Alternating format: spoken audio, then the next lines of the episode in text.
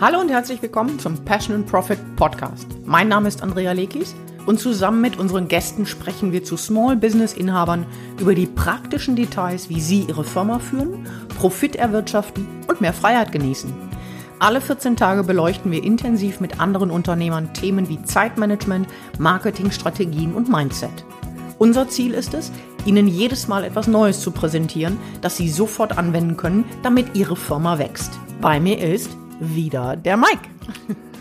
Hallo, grüß dich. Grüß dich. okay, lass uns unsere Zuhörer auch begrüßen.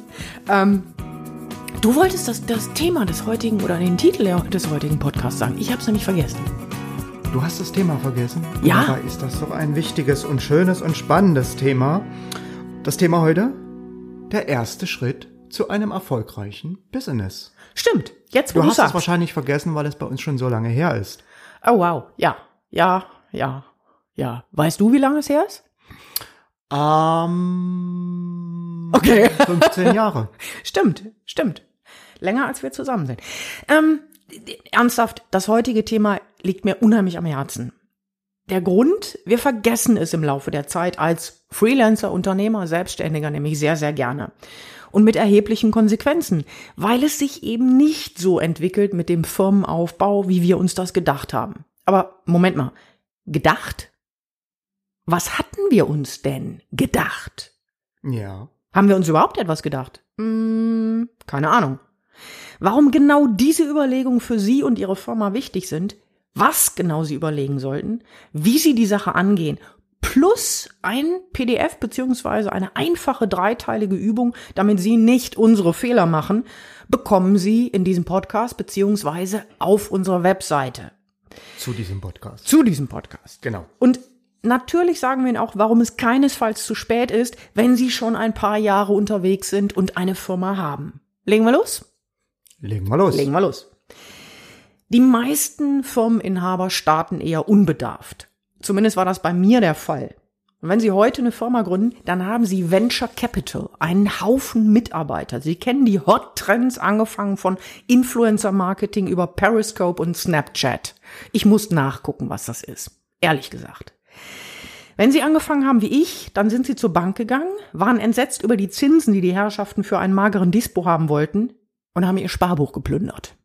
Dann haben Sie sich einen Computer gekauft, vielleicht noch ein Telefon, einen Schreibtisch, einen Stuhl und dann haben Sie angefangen. Ich zumindest. Learning by doing war mein Credo oder besser Kundengewinnung bei Zufall. Und nachdem es bei mir extrem schleppend startete, ich kann mich noch erinnern, du hast damals deine Arbeit verloren, ich habe mich selbstständig gemacht, es war super. War richtig super. Ja, hat für entspannende Abende gesorgt. ja, allerdings. Aber irgendwann kam bei mir ein großer Durchbruch. Der Mike war damals noch angestellt ähm, und irgendwann hatte ich so eine zündende Idee und es ging wirklich gut los. Der Punkt ist, als ich meine Firma damals gründete, wollte ich einfach nur meinen Lebensunterhalt verdienen. Ich war Recruiting Manager, musste erst mein Team entlassen, viele Leute in der Firma entlassen, dann hat's mich erwischt und ich habe gedacht, boah, das kann ich alleine. Und ich wollte einfach nur dieses Geld erwirtschaften, das mich ernährt. Mehr Gedanken habe ich mir nicht gemacht. Irgendwann klappte das dann und ich kann mich erinnern, ich hatte plötzlich eine Riesensumme auf meinem Bankkonto. Ich glaube, du kannst dich auch noch dran erinnern, das war mehr, als ich je besessen hatte. Ganz einfach, weil es so nach, ich glaube, anderthalb, zwei Jahren wirklich gut ging. Hat's wirklich gebrummt, ja. Über, heute würde man sagen Word of Mouth, ich habe das genannt, einfach Klinken putzen. Und der, das Problem war, ich fühlte mich weder besonders gut noch erfolgreich und schon gar nicht als Unternehmerin. Überhaupt nicht.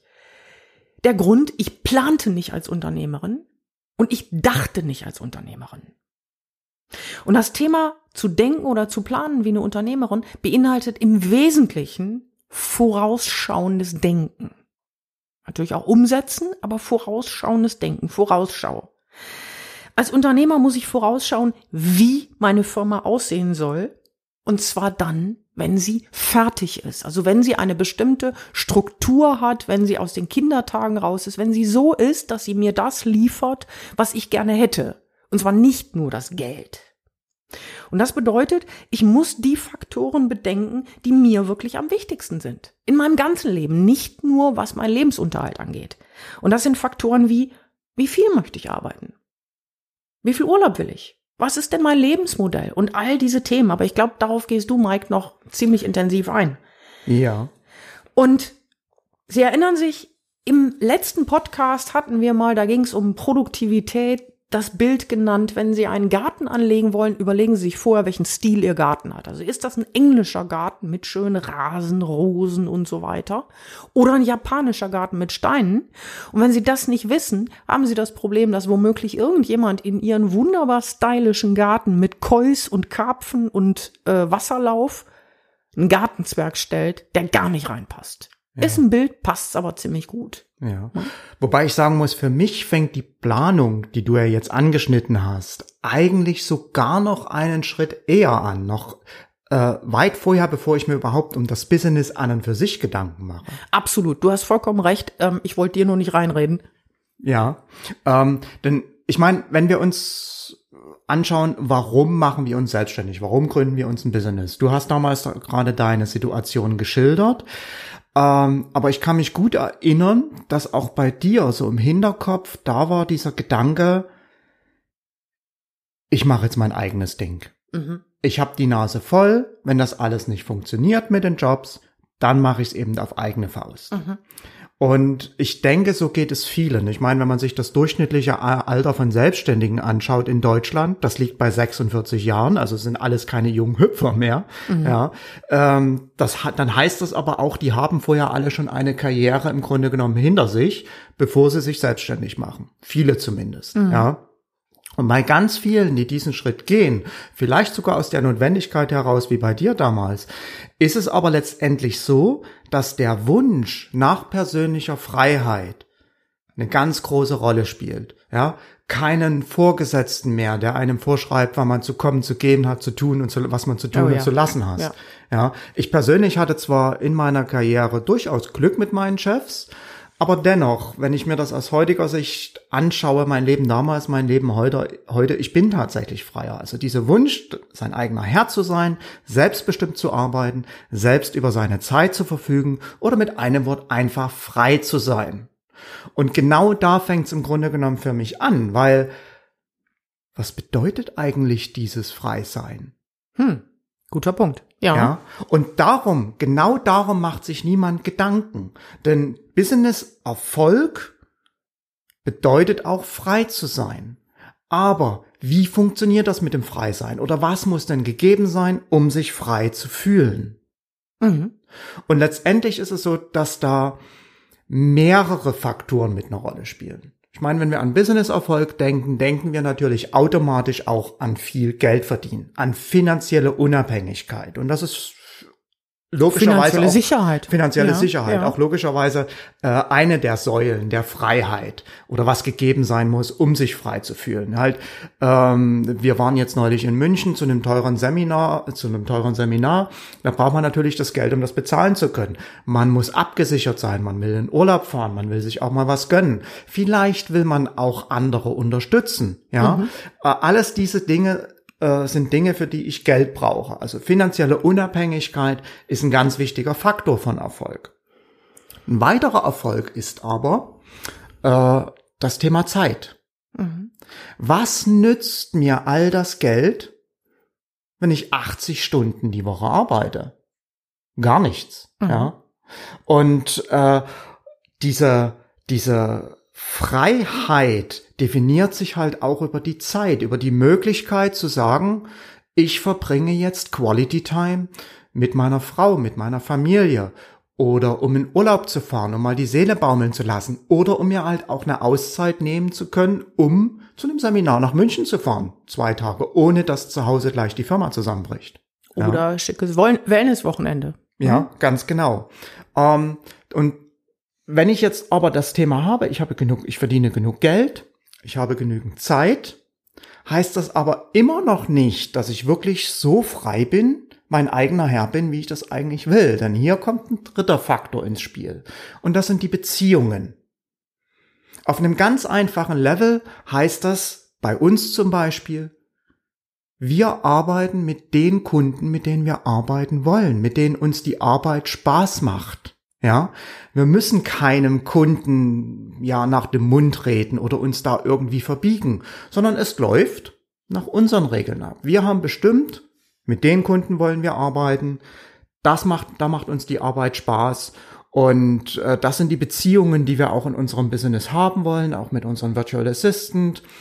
Ja, ähm, auch die, äh, die Business-Kontakte, da, da rennen wir nicht jedem Netzwerk-Event hinterher, sondern da suchen wir uns auch aus, was passt zu uns, zu unseren Werten. Und das ist für mich auch ein Faktor, der äh, die Freiheit ausmacht, nämlich sich mit Menschen zu umgeben, mit denen man gern zusammen ist. Das ist ein ganz wichtiger Faktor für mich, Mike, wenn ich dazu was sagen darf. Ähm, ich habe das im Vorfeld oder im, im, im, zu Beginn meiner Firma überhaupt nicht so gesehen. Ich war schlicht und ergreifend begeistert, als ich dann die ersten Kunden hatte. Und ich habe mich da reingestürzt und habe gearbeitet. Und ich denke, das ist auch vollkommen normal. Das ist einfach so. Man freut sich darüber und das ist vollkommen in Ordnung. Der Punkt ist nur, dass man ja irgendwann durchaus auch mit dem Alter, ich will nicht sagen, dass ich weiser geworden bin, aber ich bin mit Sicherheit ähm, wählerischer geworden. Wo ich einfach merke, dass ein wesentlicher Aspekt der Selbstständigkeit für mich ist, dass ich mir, wie du das so schön gesagt hast, die Menschen, die mich umgeben, die, die, mit denen ich manchmal sehr oft, nicht unbedingt täglich, aber sehr oft zu tun habe, dass ich mir die aussuchen kann. Und das geht bei uns bis runter auf Menschen auf der Newsletterliste, wo wir sagen, nein, wir wollen hier ganz bestimmte Menschen mit ganz bestimmten Menschen, denen wir dann aber auch am besten helfen können. Genau. Ja? Für die wir auch am besten tun können. Und diese Einstellung, würde ich heute tatsächlich auch sagen, ist für mich ein Faktor, den ich in, wenn ich die Jahresplanung mache, mit reinnehme, wo ganz klar drin ist, was muss ich tun, um diese Menschen weiter, verstärkt, vermehrt anzusprechen. Habe ich früher nicht gemacht. Mhm. Na, so wählerisch war ich nicht. Ja. Ich habe eigentlich jeden genommen, der einen Puls hatte und eine Brieftasche. ja. ja, genau. Ja, ja. Okay, und ähm, ein weiterer Faktor kommt noch dazu, dann das ist eigentlich eine Fortführung von dem, was du sagst. Mm, das ist nicht ganz so hart zu bestimmen wie die anderen drei Dinge, aber dennoch ist es aus meiner Sicht wichtig, nämlich der, der Sinn dessen, was ich tue. Oder die Freiheit, mir einen Sinn zu suchen in dem, was ich tue. Ich lasse das bewusst so vage stehen, denn wie ich diesen Sinn für mich definiere, ist natürlich vollkommen individuell. Ja? ja? Für den einen kann das heißen, dass er eine ganz bestimmte Idee in die Welt hinausträgt. Für den anderen kann das heißen, seine Firma gezielt groß zu machen, um halt vielen Leuten einen Job zu geben, zum mhm. Beispiel. Ja. Für einen dritten kann das heißen, ähm, nicht nur sein Business zu haben, mit dem er Geld verdient, sondern das Business auch zu nutzen, um andere, die nicht so viel Glück haben im Leben, zu unterstützen. Ja, auch das kann ein Sinn sein und äh, der dann natürlich auch bestimmt, wie erfüllt, wie frei, wie selbstbestimmt fühle ich mich in meinem Leben. Mhm. Ja, und letztendlich ist es so, erst wenn diese vier Sachen Geld, mhm. Zeit, Beziehungen und Sinn Erst wenn diese vier Sachen in einer Balance sind, erziele ich ein Einkommen, mit dem ich Spaß habe, habe ich wirklich Freizeit, bin ich mit Menschen zusammen, die ich gern habe und habe wirklich Spaß an meiner Arbeit. Ja, und das ist es, was für mich wirklich Business-Erfolg ausmacht. Ich meine, erinnere dich an unseren äh, Nachbarn, als wir an der Weinstraße gewohnt hatten. Ähm, der hatte ein, ja, ein, ein, ein Klimaanlagenbauunternehmen. Oh ja. ja, ich ja. Mich. Mhm. Und ähm, der hat, haben wir mitbekommen, auch eine kleine Durststrecke hinter sich gehabt. Und der war durchaus bereit, dort auch persönliche Einschnitte in Kauf zu nehmen, damit er die, Durch, die, die Durststrecke mit seiner Firma überwindet. Er war extrem fleißig, ja, hat sehr viel gearbeitet, aber ich hatte bei ihm immer das Gefühl, und dann ging es plötzlich stark bergauf, so stark bergauf, dass er eines Tages sich ein Audi A8 gekauft hat. Und äh, das alles ist natürlich schön, wenn man das hat. Aber äh, wir haben doch sehr oft mitbekommen, dass er bis ganz, ganz spät unterwegs war, äh, zu Partys permanent gerannt ist. Und für mich hat das alles den Eindruck gemacht, als müsste man sich von der Arbeit erholen, von den Strapazen aus dem Arbeitsleben, mh, mm, ja, ein Stück weit betäuben. Und da stellt sich für mich schon die Frage, inwieweit ist das dann natürlich, inwieweit ist das tatsächlich noch Business-Erfolg? Ähm, ja, vor allen Dingen, inwieweit ist das dann dein Thema, ne? Wie, inwieweit ist das das, was du machen möchtest oder was dich langfristig, ja, zufrieden macht mit dem, was du tust? Ja. Und kurzfristig ist das immer eine Sache, die ganz gut mal funktioniert und die auch viel Freude macht. Aber die meisten Firmen, und machen wir uns nichts vor, uns gibt jetzt seit 15 Jahren, ja. Äh, da könnte man schon zehn Firmen reinpacken in die Zeit. Ja. Das heißt, irgendwann muss man anfangen, sich zu überlegen, wo will ich denn langfristig hin? Wie soll denn mein Garten aussehen, damit ich den dann und das Bild Garten finde ich im, im Hinblick auf eine Firma halt unheimlich schön, damit das dann irgendwann so wuchert und wächst, wie ich mir das wünsche. Ja, ja. Und der entscheidende Schritt, um diese Balance erzielen zu können, ist natürlich dann die Überlegung erstmal, was will ich denn da haben? Ja, wie viel Geld will ich verdienen? Was du von auch schon gesagt hattest. Wie viel Zeit will ich überhaupt in mein Business investieren? Natürlich wird das am Anfang mehr sein und dann hofft man, dass es irgendwann weniger wird. Äh, wen will ich als Kunden haben? Diese Überlegung muss ich alle vorher anstellen, um, und das ist der entscheidende Schritt oder der erste Schritt für ein erfolgreiches Business, um dann mein Businessmodell, ich sage mein Businessmodell, mhm daraus zu entwickeln. Mhm. Ja, das ist der entscheidende Schritt. Und warum ist der so entscheidend? Ganz einfach, weil das Businessmodell gibt uns Fokus. Mhm. Das Businessmodell ist der Kompass, an dem wir alle unsere Aktivitäten und Entscheidungen ausrichten können. Und im vereinfachten Sinn oder stark vereinfacht ist ein Businessmodell nichts anderes als die Beschreibung, wie ich Umsatz und letztendlich auch Gewinn, Gewinn erwirtschafte. Wenn man es noch ein bisschen weiter ausbaut, kommen dann die Dinge rein, mit denen, also meine Produkte und meine Leistung, mit denen ich diesen Umsatz letztendlich erziele. Mhm. Ich habe ein schönes praktisches Beispiel, wenn ich darf, äh, ja. dafür, dass das plastisch macht, weil ich finde diesen Gedanken des Businessmodells nicht ganz einfach oder nicht trivial zu durchdringen. Ähm, vor einiger Zeit gab es in der Entrepreneur einen Artikel über ein Café in, ich glaube, es war sogar in Manhattan. Mm. Und dieses Café war der In-Spot schlechthin, wurde also gut besucht und das ist relativ kurzfristig pleite gegangen. Und in diesem Artikel wurde mit sehr, sehr einfachen Zahlen runtergebrochen, dass es von Anfang an sonnenklar war, dass bei dem Geschäftsmodell dieses, äh, diese Firma, diese Unternehmung in etwa der und der Zeit pleite gehen würde. Und ich fand das so erschütternd, weil hätten die Inhaber sich diese Zahlen selber vorgerechnet, hätten sie wahrscheinlich sehr viel Geld gespart.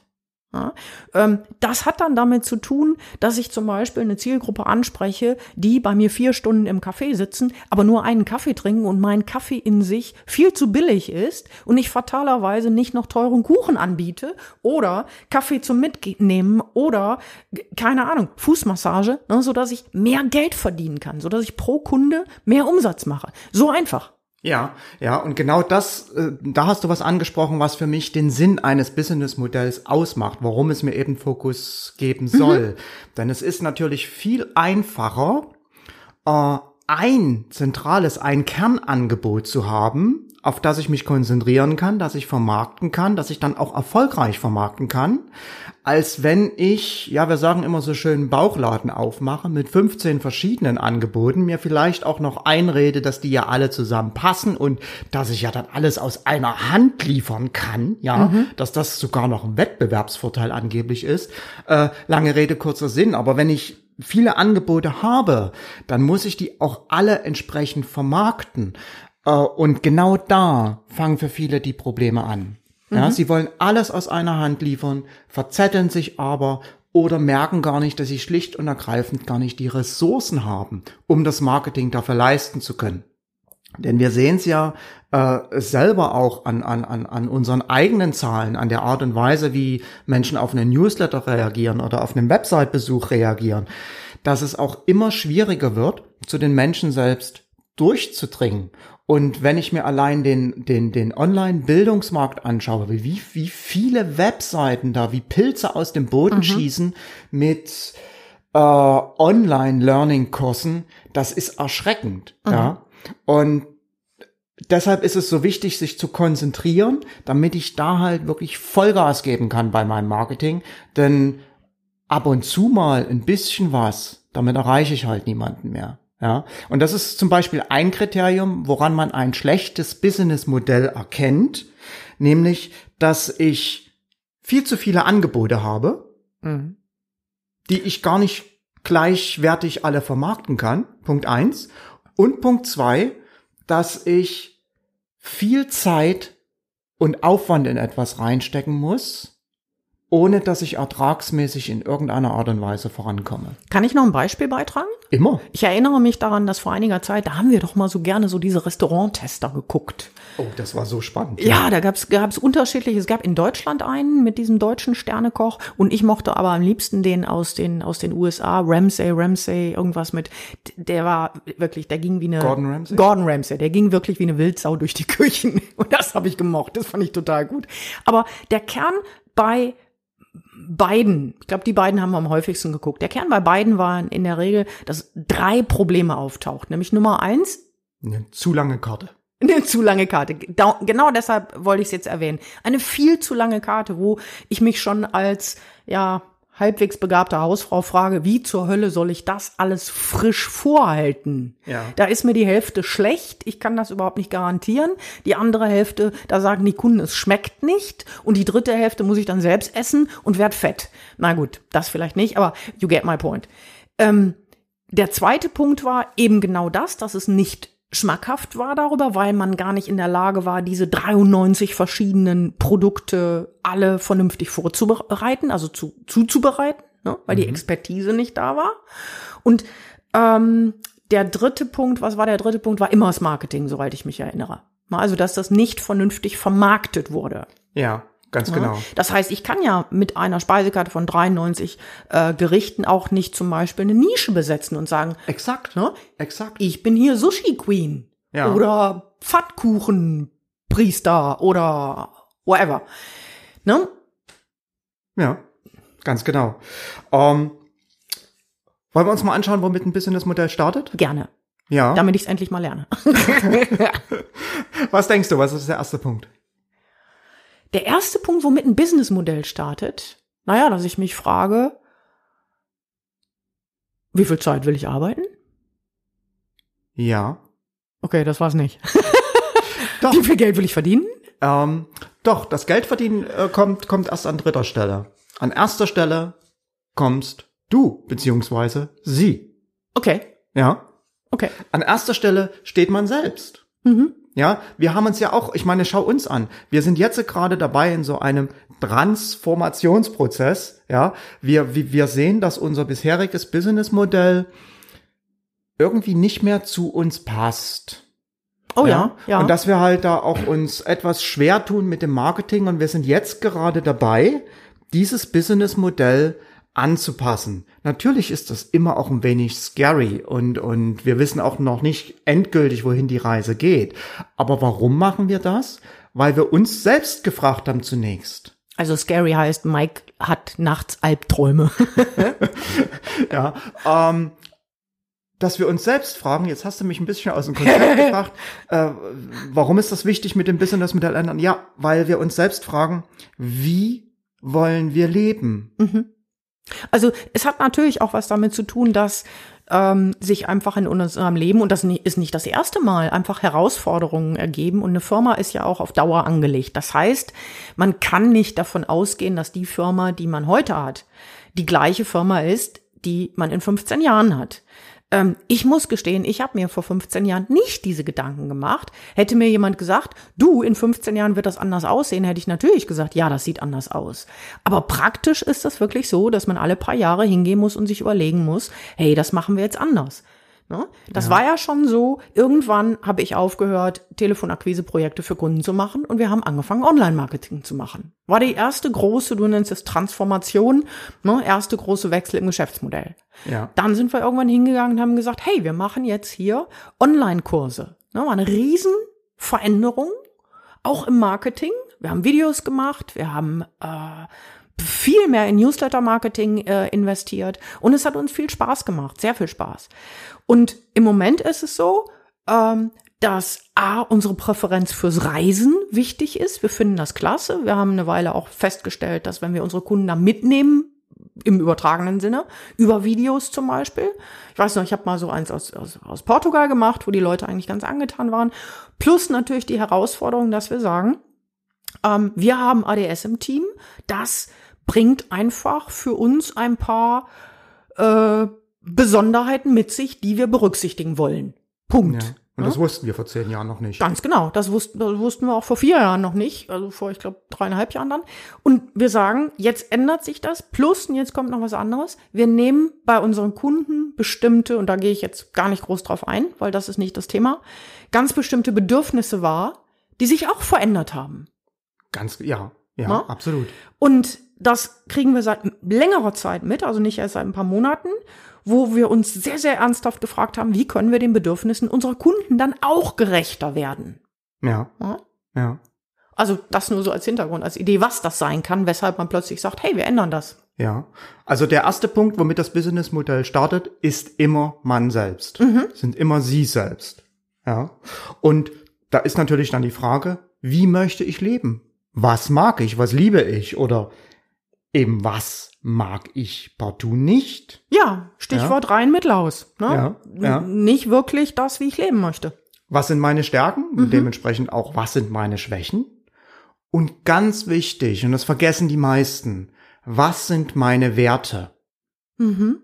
Ja. Mhm. Äh, in einem Businessmodell kann das zum Beispiel darauf hinauslaufen, die Art und Weise, wie ich mit Kunden zusammenarbeiten will. Also um das etwas plastischer zu machen, im Grunde genommen könnte man sich rein mathematisch hinstellen und äh, anhand der Umsatzzusammensetzung bestimmen, wie frei ist jemand. Äh, als Beispiel, wenn man eins zu eins mit den Kunden arbeitet, ist man ja auch immer abhängig, dann genau zu der Zeit zur Stelle zu sein, um halt mit dem Kunden arbeiten zu können. Und ähm, bei einem solchen Modell ist man eben nicht ganz so frei, ist man zeitlich stärker eingebunden. Auf der anderen Seite der Skala ist die 1 zu N Arbeit. Ein klassisches, klassisches Beispiel sind die Online-Kurse, mhm.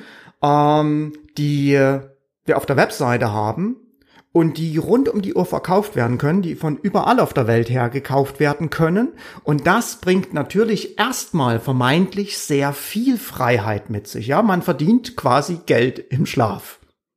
Mhm. Ja, dieses sogenannte passive Einkommen, wobei es das in Wahrheit gar nicht gibt. Aber lassen wir mal den Begriff einfach so stehen. Also das wäre eigentlich von den Zahlen her betrachtet, äh, oder von den Zahlen her betrachtet, wäre man umso freier, je mehr man von diesem passiven Einkommen hat, weil umso weniger muss man eigentlich dafür tun. Aber was ist denn, wenn meine persönlichen Werte oder wenn es von meinen persönlichen Werten her mir aber wichtig ist, diese Beziehungen zu meinen Kunden zu haben. Dazu erleben diese Transformation, diese Aha-Momente im 1 zu 1 Coaching bei uns im Lift Me mhm. Up zum Beispiel. Mhm. Dann werde ich mit dem 1 zu N Modell, mit den Online-Kursen vielleicht ganz gut Geld verdienen, aber ich werde nicht wirklich glücklich werden und damit auch nicht wirklich Business-Erfolg haben, weil mir von meinen Werten her die die Verbindung zu meinen Kunden fehlt. Mhm, guter ja. Punkt, ja. Das ist ein, das ist eine Sache, äh, weshalb wir auch wieder verstärkt nach einer gewissen Zeit auf Coaching gesetzt haben, weil ich gemerkt habe, wie viel Spaß mir diese Arbeit macht in unserem Lift Me Up Coachings zu sehen, die Aha-Momente, diese Transformation, da auch Zeuge zu sein, wie Dinge entstehen. Ja. Und erfolgreich entstehen oder Und Kunden entstehen, entstehen, oder ja. Webseiten entstehen. Ja. ja. Äh, also vergessen Sie nicht die eigenen Werte, das, was Ihnen wichtig ist bei einem Businessmodell. Und das finden Sie in keinem Buch. Ja. ja, und interessanterweise, du hast jetzt bei uns das Modell des, der Dienstleistung angewandt. Es ist aber genauso gut ähm, anwendbar auf Produkte. Also mhm. ganz egal, ob ich ähm, Kunden ein physisches Produkt verkaufe, kann ich mir dort überlegen, wie möchte ich das entwickeln. Also von einfach nur kleineren Einheiten.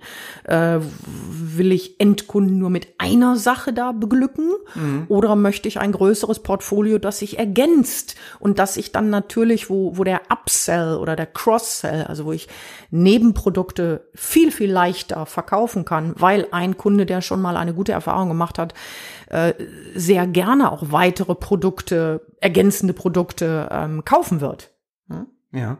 Und das hängt natürlich ganz stark davon ab, dann, wie ich mein Geschäftsmodell aufbaue und wer meine Kunden sind. Also auch wieder Thema Geschäftsmodell. Ja, und damit sind wir schon beim zweiten Punkt, den mhm. ich brauche, um ein Businessmodell zu entwickeln, nämlich meine Kunden. Ja. ja. Und da spielen dann eher so eine Fragen zur Rolle, äh, eine, solche Fragen eine Rolle wie, was ist deren Funktion? Was machen die? Ja, mhm. welche Probleme haben die? Auch hier wieder, was mögen meine Kunden, was mögen sie nicht? Ich sage da ganz gerne zu, das nur ergänzend, weil nicht alle unsere Kunden haben Kunden, die Probleme haben, ne? sondern ja. da kommt oft, ah, oh, meine Kunden haben aber keine Probleme. Glauben Sie mir, jeder Kunde hat ein Problem und sei es nur die Frage, ne? Thema Juwelier, Thema Schmuck, was schenke ich meiner Frau zu bestimmten äh, äh, Tagen, ne? Weihnachten, Hochzeitstag oder jemand, der in einer, meine Mutter ist in dieser Situation, dass sie häufig Besuch bekommt ja, und das hochkarätigen Besuch. Das heißt, die hat immer wieder die Frage zum Thema äh, Kleidung.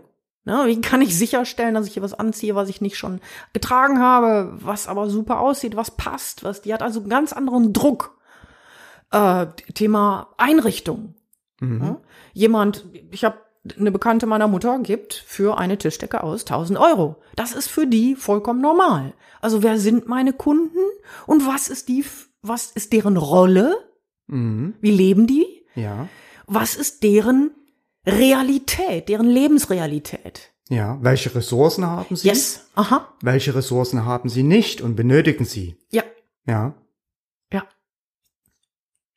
Da fällt mir gerade, ich mache deshalb die Pause, weil ich erinnere mich gerade an was. Da fällt mir gerade das Beispiel ein von diesem Forumshops? Nein, von diesem äh, Blumenladen in New York. Oh ja. Mhm. Ja, beim Blumenladen ist ja auch so eher ja, Luxusgut, was löse ich für ein Problem bei meinen Kunden?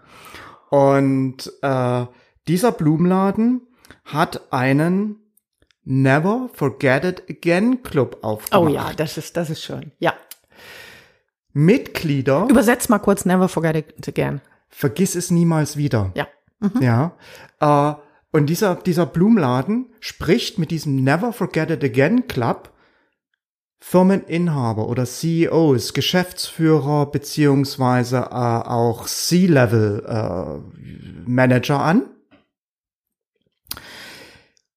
und bietet praktisch den Service zu speziellen Events einen Ehepartnern entsprechenden Blumengruß zu senden. Ich muss dazu sagen, der Mike wird jetzt gerade so nervös, weil ich ihn gerade ziemlich ernst angeschaut habe. Ich wollte dich nämlich fragen, warum bist du noch nicht Mitglied in einem Club?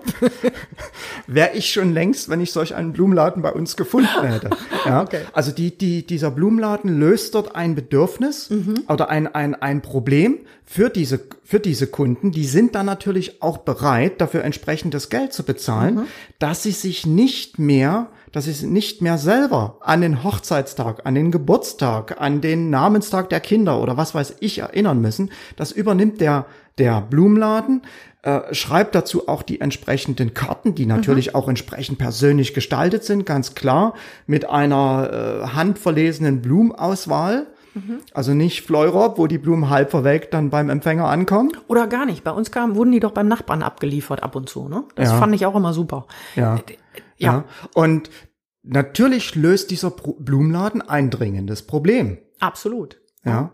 Und äh, das sind so die Gedanken, die ich mir machen muss bei meinem Businessmodell. Was kann ich hier für meine Kunden tun? Wo liegt denn deren wahres Bedürfnis? Wo liegt denn deren, manch einer würde sagen, Pain Point? Ja, und das immer in Kombination mit der Frage, wen will ich denn als Kunden? Natürlich habe ich bei diesem Blumenladen, du hast es vorhin angesprochen, CEOs, nicht unbedingt Leute, die auf zwei Euro achten. Ne? Also wenn ich, wenn ich mich frage, wer gibt denn für sowas Geld aus? Wer bezahlt denn auch diese x Euro mehr, um erinnert zu werden? Das ist eben nicht unbedingt der Mensch, der so viel Zeit hat, dass er einen super Kalender pflegt über alle Geburtstage seiner 5000 Facebook-Fans. Ne? Ja. Sondern das ist jemand, der ist beruflich eingespannt, der hat ein bestimmtes Einkommen, der hat bestimmte Ansprüche, der hat bestimmte Vorstellungen und so weiter. Ich könnte jetzt noch eine Stunde weiterreden über das Thema Affluent Marketing, also das Thema, wie kann ich ähm, wohlhabende Kunden oder sehr, sehr wohlhabende Kunden am besten bedienen. Ich glaube, da machen wir mal eine eigene Podcast-Serie drüber. Hm? Ja, ist genau. Das wäre jetzt Thema. ein bisschen off-topic ja, zum ja. Thema Business-Modell. Ähm, aber okay, der dritte Punkt ist natürlich das Geld. Mhm. Ja. Und das startet mit der Überlegung, welche Kosten habe ich in meinem Business, die ich zunächst erstmal mal ab, einmal abdecken muss? Ja, wir haben monatlich Kosten für unseren E-Mail-Marketing-Dienst. Wir haben monatlich Kosten für Werbung äh, und, und, und dergleichen mehr. Also was sind die monatlichen Business-Kosten, die ich abdecken muss? Das ist da mhm. die erste Frage bei den Finanzen. Die nächste Frage ist, welches Einkommen ist sonst noch nötig, um meine Unterhaltskosten zu decken? Miete, Lebensmittel, Auto, Krankenkasse. Und bitte und nehmen Sie hier nicht mehr. die Kosten, die Sie im Moment haben, sondern die Kosten für die Firma, die Sie haben wollen. Ja, weil dazu zählt dann auch ein, äh, gegebenenfalls Mitarbeiter, Virtual mhm. Assistant etc. Ja, ja, ja. Und die dritte Frage, die dann natürlich damit zusammenhängt, wo liegt Ihr Komforteinkommen? Also was ist notwendig und was wäre ein Einkommen, mit dem Sie sich komfortabel fühlen? Wo zum Beispiel auch drin ist, Rücklagen für das Alter, entsprechende Urlaubsreisen, die sie gern machen würden, ähm, Dinge, die sie sich gern kaufen würden, die sie sich gern gönnen würden und so weiter. Welches Level hat das? Und dann wissen sie ihre Zielgrößenordnung, in die sie reinstoßen müssen mit Umsatz und Gewinn. Mhm. Und erst dann bin ich wirklich in der Lage, mir zu überlegen, okay, was kann ich denn tun? Welche Angebote kann ich denn machen, um meine Kunden optimal zu bedienen, entsprechend Geld zu verdienen und das auf eine Art und Weise, mit der ich mich selber wohlfühle. Mhm. Ja. Ganz wichtig ist es hier darauf zu achten, dass, und das ist ein Fehler, den viele machen, gerade am Anfang, dass man die eigenen Bedürfnisse ignoriert. So nach dem Motto, ah, das wird schon, das ist jetzt nicht so wichtig, da beiße ich jetzt die Zähne zusammen, mhm. das wird schon irgendwann besser werden. Ja, mhm. das ist ein Fehler, den, den, den viele machen, gerade zu Anfang. Der zweite Fehler, den viele machen, sie ignorieren ihre Kunden. Ja, sie haben vielleicht eine Vorstellung davon, wie sie leben wollen, haben eine Vorstellung davon, was sie verdienen wollen und denken jetzt, dass sie Angebote, die daraus entwickelt werden, ihren Kunden schon irgendwie beibiegen. Mhm. Ja, da sind wir dann bei der klassischen Produktverliebtheit, bei der man ganz schnell die Kunden ignoriert. Und im Prinzip Hoffnung Marketing. Ja. Und das dritte Problem, was häufig auftaucht, ist so ein Schummeln bei den Zahlen, dass man sich selbst in die Tasche lügt. Klassisches Beispiel, man denkt, man hat 14.000 Fans auf Facebook und verwechselt das mit Erfolg. Oh ja. Nur die 14.000 Fans die können sie nicht auf die Bank bringen. Darf ich Tauscht ihnen keine Bank darf ein. Darf ich noch eine Geschichte beibringen? Ja. Ja. ja. Kürzlich passiert, ich glaube, auch das habe ich in der Entrepreneur gelesen, irgendwo, äh, Sie kennen womöglich die Schauspielerin Elissa Milano. Elissa Milano hat mitgespielt in hier drei Hexen für, keine Ahnung. Jedenfalls eine bekannte Schauspielerin mit, ich glaube, drei Millionen Twitter-Followern. Demgegenüber stand eine äh, amerikanische Ärztin, New Yorker Ärztin, die 3000 Twitter-Follower hatte. Beide Damen haben ein Buch geschrieben. Beide Damen haben es kundgetan. Rate, wie viel Alyssa Milano verkauft hat. Wie viele Bücher? Drei Millionen Twitter-Follower. Da du mir die Geschichte schon erzählt hast, ich, ich habe gehofft, du hättest es vergessen. kenne ich das Ergebnis schon. Okay, also die Ärztin hat verkauft 100 Bücher. Elissa Milano hat verkauft nada, null, nichts, nothing, niente. Kennst du noch ein Fremdwort? Niet nichts. Mhm. Das heißt, wir leben in einer Zeit, in der aufgebauschte Zahlen etwas vorspiegeln, was in der Regel nicht da ist. Man muss Zahlen, Bekanntheit monetarisieren. Ja. Und das ist nicht ganz einfach. Da gehören ein paar Fertigkeiten zu, die man eben nicht so einfach sich abgucken kann. Die muss man lernen. Ja, und ich finde gerade das ist besonders schwierig, weil gerade in unserer heutigen Zeit die Anzahl der Newsletterleser oder die Anzahl der Fans auf Facebook oder der Follower auf Twitter gehypt wird und als Erfolg dargestellt wird, das ist das, was du auch so schön Number Crunching immer, immer nennst, die aber in Wahrheit für äh, eine Aussage über den eigenen Business-Erfolg vollkommen null und nichtig sind. Oft ist das Gegenteil so der Fall, aber das ist tatsächlich auch wieder ein neuer Podcast. Ja. Ähm, hast du noch was für uns?